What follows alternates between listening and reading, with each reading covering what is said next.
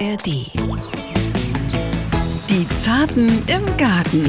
Das Garten-ABC mit Balzer und Schauki. Pflanzenschutz heißt ja einfach eine Vielfalt von Maßnahmen oder beinhaltet eine Vielfalt von Maßnahmen und Aktivitäten, die alle das Ziel verfolgen, Schäden an Pflanzen zu verhindern oder zu mindern. Also Blattläuse, woran erkenne ich die? Blattläuse sitzen immer auf den jungen Trieben zuerst. Und die entziehen dann einfach Pflanzensäfte und scheiden auch ganz viel wieder aus. Und darum haben wir auf dem Honigtau dann eben, auf, also das ist so ein klebriger Belag auf den Blättern, ganz gerne mal Ameisen sitzen und später natürlich auch andere Tierchen, die Blätter verkümmern und rollen sich ein.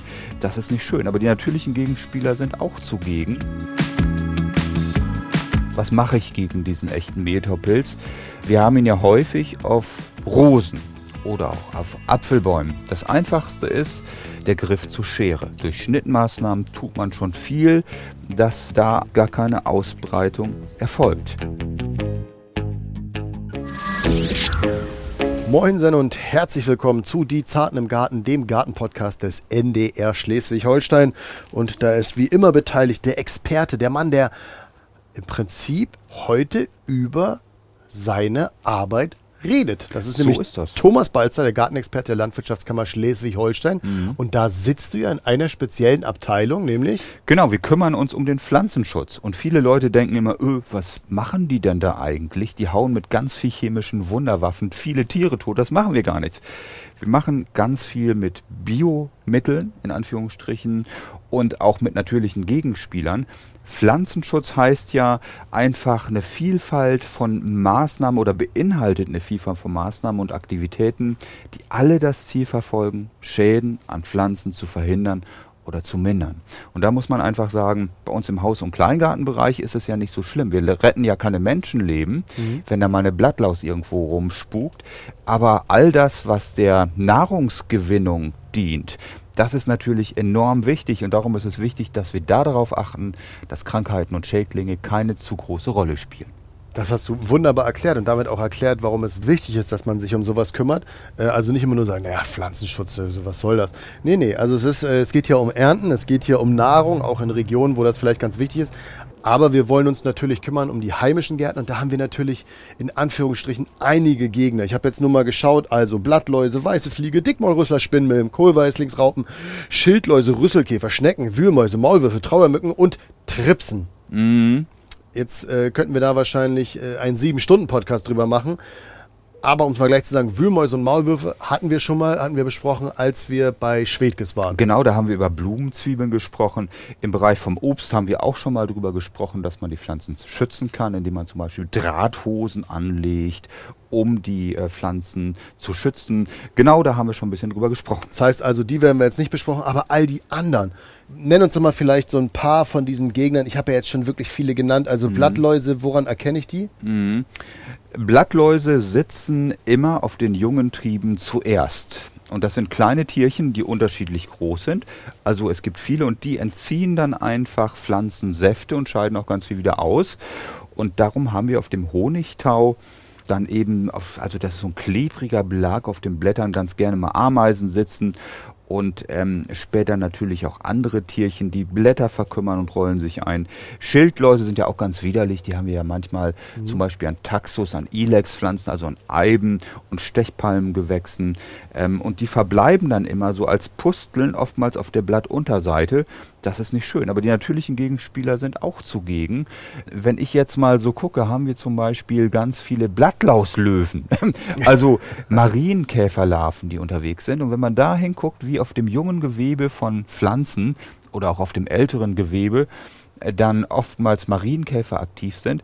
Manchmal sind dann ganz viele Läuse schon nach ein paar Tagen verschwunden, weil die von den natürlichen Gegenspielern, auch Florfliegen gehören dazu, und Schlupfwespen aufgefressen oder parasitiert wurden. Okay, aber wir wollten erstmal noch darüber schnacken, welches alles noch gibt. Mhm. Dann gibt es natürlich auch noch Tripse. Blasenfüße heißen die auch Das umgangssprachlich. habe ich noch nie gehört. Herrliche Tierchen. Äh, Die sind zum Beispiel ganz aktiv nach der Getreideernte. Dann wechseln die, weil die armen Viecher ja nichts mehr finden, wo sie sich äh, gerne aufhalten können, gerne auf Gehölze, auf Rosen zum Beispiel. Und ähm, schädigen dann die Blüten. Darum ist das auch nicht so lustig. Die Erwerbsgärtner haben häufig darunter zu kämpfen oder damit zu kämpfen. Spinnmilben, auch nicht schön. Mm, die sind ganz klein, man erkennt die mit bloßem Auge nicht. Diese weißlich-silbrigen Punkte auf den Blättern und die überziehen die Pflanzenteile so mit ganz feinen Spinnennetzen, darum heißen sie auch Spinnmilben. Ja, auf die silbrigen Punkte der äh, Tripse sind wir schon zu sprechen gekommen. Was auch nicht schön ist, das sind die Schlecken, die Schleimspuren, kennt ja jeder also wohlgemerkt mhm. von den Schnecken, an Beeten, an Hochbeeten oder auch in Beeten, wo dann einfach durch die, durch den Schabefraßpflanzen gerne aufgefressen werden. Dickmaulrüssler, flugunfähige Tierchen, deren Engerlinge an Wurzeln aktiv werden und das kann zum Absterben ganzer Pflanzen führen. Das ist so das Schlimmste, was wir eigentlich im Garten oftmals haben. Welche da jetzt so die drei schlimmsten sind, darüber schnacken wir jetzt gleich kenne deine Gegner und du weißt, wie man sie bekämpfen kann. Und Thomas so ist, ist, jetzt mal unser Chefstratege im Kampf gegen die Schädlinge. Äh, nicht, dass wir generell Tieren irgendwas wollen, aber wenn die Tiere uns an unsere Ernte gehen, dann sind wir uns als Gärtner selbst das Nächste. Also genau. Insekten und sowas, klar, mhm. äh, wollen wir immer gern schützen, aber ich glaube, wenn man jetzt unsere Top 3 anschaut, erstmal, welche drei sind das? Mhm. Schnecken ja. Die mag kaum einer, die alten Schleimer. Dann natürlich eine Pilzkrankheit, die fast jeder kennt, ein sogenannter Schönwetterpilz, der im Sommer häufig vorkommt, der echte Mehltau und die gemeine Laus. Ich möchte da nicht weiter differenzieren, weil Läuse überall als Pflanzensauger vorkommen, von Apfelbaum bis hin zur Zierpflanze. Das sind meine Top 3, die eigentlich immer wieder in jedem Jahr eine Rolle spielen. So, und die gehen wir jetzt peu à peu durch, denn wir wollen nicht, dass die uns die Ernte versauen. Mit welcher von den drei fangen wir an mhm. und wie bekämpfen wir sie? Ich fange einfach mal an mit dem Mehltau. Der echte Mehltau ist auch so ein Indikator. Wenn man weiß, der Sommer ist da, dann ist auch dieser Pilz da, wenn es schön sonnig ist. Früher haben so die Legende, die stimmt auch, die Winzer in ihren Weinbergen, wir haben ja mittlerweile auch Weinberge in Schleswig-Holstein, immer eine Rose neben Wein gepflanzt wenn die Rose, empfindliche Sorten, anfingen Mehltaubeläge zu zeigen, dahingehend, dass ein weißlicher Überzug auf dem Blatt vorhanden war, wussten die, jetzt trifft es vielleicht auch die Weinrebe, sodass da Maßnahmen eingeleitet werden mussten. Also die haben dann ganz gerne was mit Fungiziden gemacht, äh, mit Pilzbekämpfungsmitteln. Oder sie haben dann gewusst, ich muss durch Schnittmaßnahmen was machen. Was mache ich gegen diesen echten Mehltaupilz? Wir haben ihn ja häufig auf Rosen oder auch auf Apfelbäumen. Das einfachste ist, und ich gucke mir hier meine Apfelbäume mal einfach an, der Griff zur Schere. All das, mhm. was betroffen ist, kann rausgeschnitten werden. Die Blätter rollen sich im weiteren Verlauf gerne zusammen oder sterben ab. Die Triebspitzen krümmen sich. Bei Rosen ist es so, dass später auch eine Überwinterung in den Knospenschuppen stattfindet und durch Schnittmaßnahmen tut man schon viel, dass da einfach gar keine Ausbreitung erfolgt. Wir haben das Gute auch ganz dicht dabei. Darum habe ich in der Regel ja immer eine Schere in der Tasche. Das ist das einfachste Pflanzenschutzmittel, was man machen kann. Mhm. Kommen wir jetzt zur Schnecke, die gemeine Schnecke. Es gibt ja Gehäuseschnecken, es gibt Nacktschnecken. Grundsätzlich sind Schnecken gar nicht schlecht. Und ich weiß, in deinem Garten gibt es auch fliegende Schnecken. so ist das. Die fliegen dann meistens aber auch nur so ein paar Meter weiter. außerhalb meines Grundstücks, wo dann zum Beispiel, nein, das möchte ich, da möchte ich gar nicht weiter drauf eingehen. Ist nur ein Scherz, selbstverständlich. Schnecken tragen ja dazu bei, dass sie zum Beispiel Aas und auch ungesundes Material vernichten. Also sie spielen ja im Naturkreislauf durchaus eine Rolle. Das darf man nicht vergessen. Nur wenn es zu viel wird und unsere Kulturpflanzen betroffen sind, muss man sich dagegen wehren. Ich mache das so, dass ich Schnecken absammle und dann gerne auch mal aussetze. Das kann man natürlich auch machen, da wo sie keinen Schaden zufügen können, auch beim Nachbarn nicht. ich habe dann auch oftmals so einen Splittbelag neben meinen Kulturpflanzen oder Pflanzen, wo die Schnecke nicht ganz gerne rangeht. Geranium, Storchschnabel, das sind Barrieren, wo die Schnecken nicht drüber schleimen, wo sie nicht hingehen mögen. Mhm. Oder ich habe beim Hochbeet ja so einen Anti-Haftanstrich ausgebracht. Das ist so eine physikalische Barriere, dass die Schnecken gar nicht am Holz oder auch an anderen Gegenständen hochschleimen können, im wahrsten Sinne des Wortes. Äh, die glitschen ab, fertig, dann habe ich das Stressige nicht mehr und ich habe teilweise auch so ein bisschen mit Kalk abgestreut, mit Splittbelägen. Da gehen die Schnecken auch nicht gerne drüber weg. Also da habe ich schon eine Menge getan, dass da nicht zu viel passieren kann. Okay, da kann man also Maßnahmen ergreifen. Genau, und bei den Läusen muss ich sagen, freue ich mich immer, wenn ich sie habe. Ich habe hier einen Holunder stehen eine Fliederbeere und die ist im Frühjahr als erstes voll mit schwarzen Läusen. Boah. Das ist aber auch nicht schlimm. Ein paar Tage später sind die Marienkäfer da. Die legen da ihre Eier ab. Und dann kommen die, die Nachfahren dieser ersten Generation und fressen dann auch die Läuse weg. Und von daher sollte man da gar nicht viel machen. In einem abwechslungsreich bepflanzten Garten kommen auch immer natürliche Gegenspieler vor. Und wenn mir das zu viel wird, dann schneide ich die frischen Triebe, wo die Läuse als erstes drauf sitzen, ab. Fertig ist die Geschichte. Mit diesen Problemen wird man relativ schnell fertig. Ich habe auch gelesen, ein Marienkäfer kann bis zu 150 Blattläuse pro Tag essen. Richtig, das ist unglaublich viel. Und wenn man sieht, wie schnell das geht, dann weiß man, dass in Deutschland vieles schnell geht. Im Bereich der biologischen Wunderwaffen, so nenne ich das immer wieder. Und die sind so gefräßig, dass man da auch wirklich einfach mal abwarten kann. Und ähm, dann sieht man, wie schnell diese Viecher aufgefressen werden. So, also das war der Kampf gegen die Top 3 bei Thomas. Aber gleich schnacken wir mal so ein bisschen über Grundsätzliches zu Schädlingen. Also, bevor ich es vergesse, liebe Zartis, nochmal kurz der Tease. Solltet ihr zu Schädlingen schon Fragen haben, vielleicht weil wir jetzt nur die Top 3 rausgepickt haben, dann könnt ihr uns da natürlich immer eine Mail schreiben an Die Zarten im Garten.ndr.de Oder aber ihr nutzt den Messenger der NDR Schleswig-Holstein App, da erreicht ihr uns ja auch immer ganz gut. Oder aber ihr surft auf den Ratgeber auf ndr.de. Da gibt es auch verschiedene Artikel zum Thema Schädlinge. Also ich kann mal sagen, ich habe jetzt mal geschaut, es gibt drei Artikel, die mir sofort ins Auge gefallen sind, nämlich Pflanzen natürlich vor Schädlingen schützen oder auch Blattläuse bekämpfen, diese natürlichen Mitteln helfen. Dazu kommen wir später auch noch. Oder aber Nützlinge gegen Blattläuse, Larven und Co. Also der Ratgeber sei euch ans Herz gelegt oder aber unsere Kontaktadressen. Und jetzt wollen wir aber erstmal schnacken über Grundsätzliches zum Thema Schädling, denn wir können ja eine gesunde Basis schaffen und dann haben die gar keinen Angriffspunkt. indem wir zum Beispiel, und damit geht es ja schon los, äh, widerstandsfähige oder tolerante Pflanzen verwenden, die wenig anfällig sind für Pilzkrankheiten. Die gibt es zu kaufen, das ist wichtig. Indem wir daran denken, dass die Hygiene im Vordergrund steht. Wir haben über Jungpflanzen schon häufig gesprochen, über die Anzucht, also saubere Gefäße verwenden, Werkzeug regelmäßig desinfizieren, keimfreie Erden, äh, Jungpflanzensubstrate verwenden.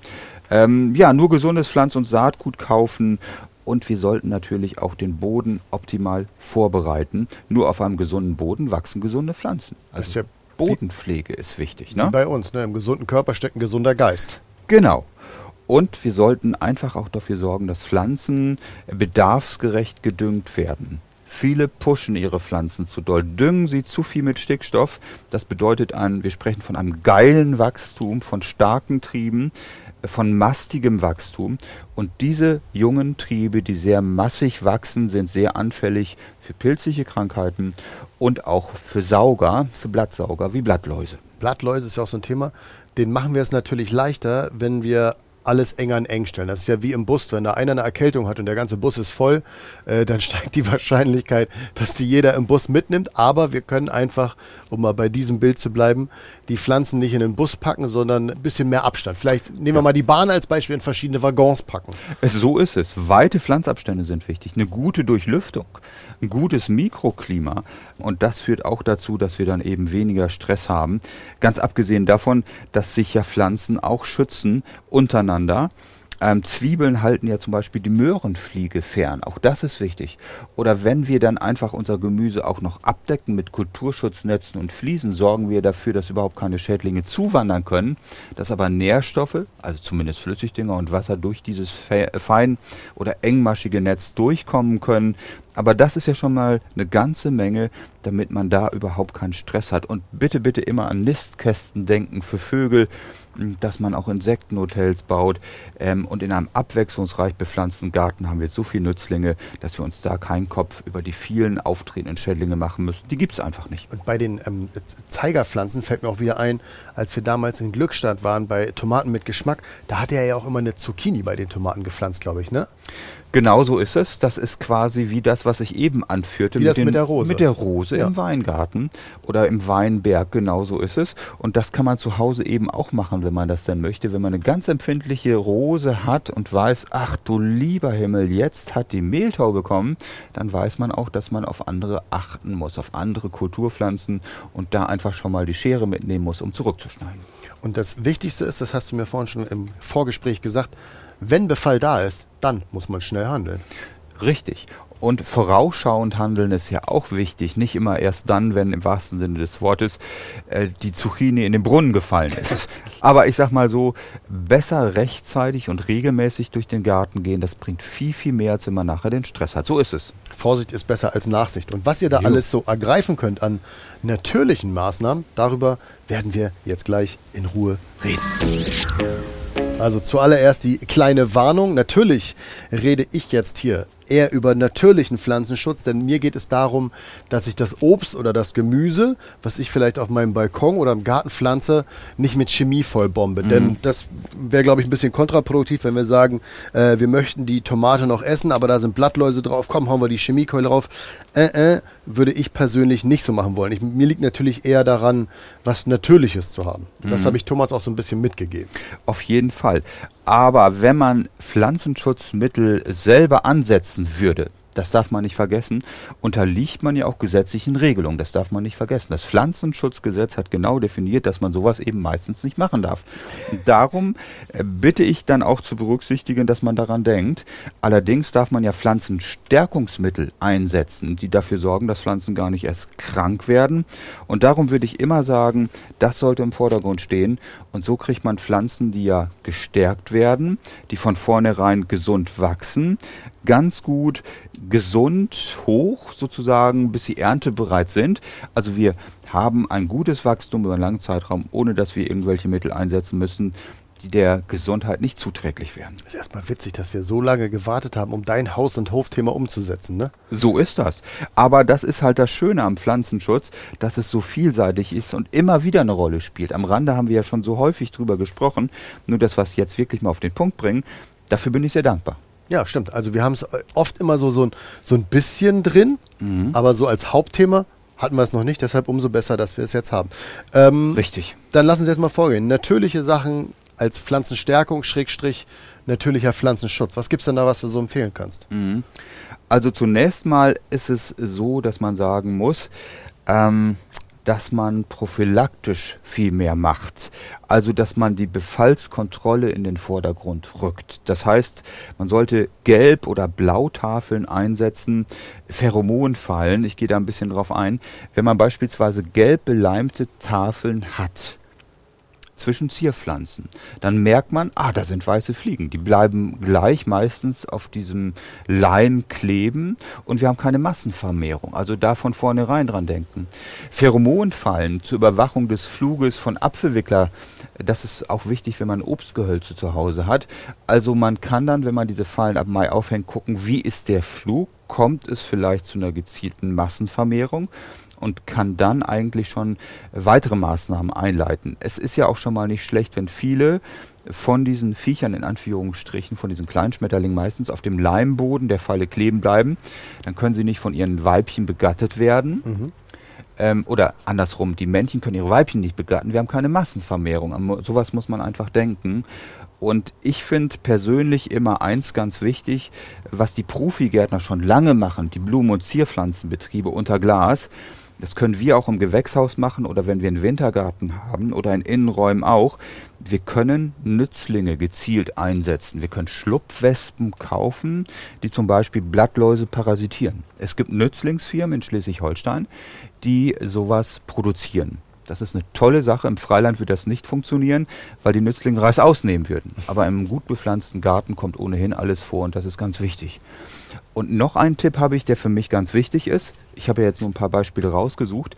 Wir können ja durch den Einsatz von guten Nematoden, von Fadenwürmern, schlechte Tiere in Anführungsstrichen im Garten bekämpfen, wie die Larven des Dickmaulrüsslers. Dafür gibt es bestimmte Zeiträume im Frühjahr und im Sommer.